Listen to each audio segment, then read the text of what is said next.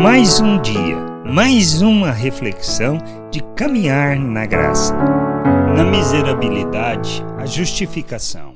Quando Jesus está ensinando em Lucas, no capítulo 18, versículo 13 e 14, afirma: Publicando, estando em pé longe, não ousava nem ainda levantar os olhos aos céus, mas batia no peito, dizendo: Ó oh Deus, se propício a mim, pecador.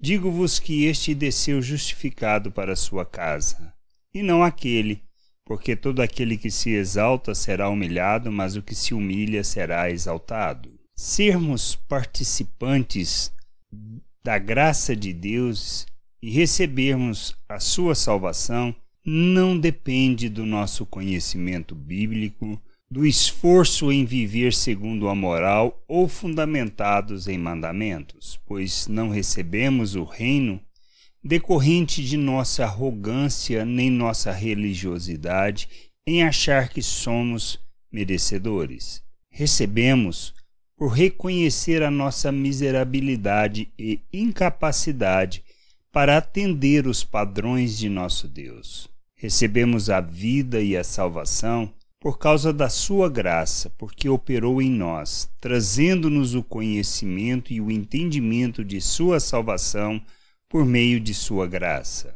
Recebemos a vida eterna, não porque fizemos algo, mas porque reconhecemos que dependemos totalmente dele e de sua obra em nosso favor por meio de Cristo.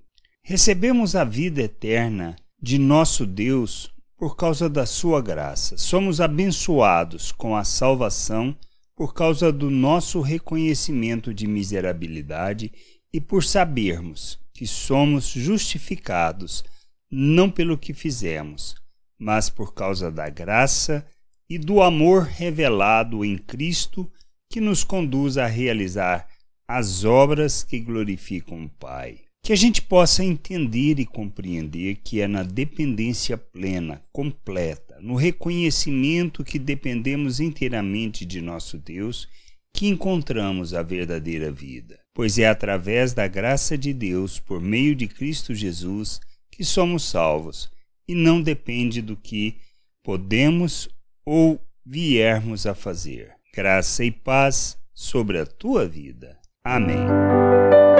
Você acabou de ouvir uma reflexão de caminhar na graça.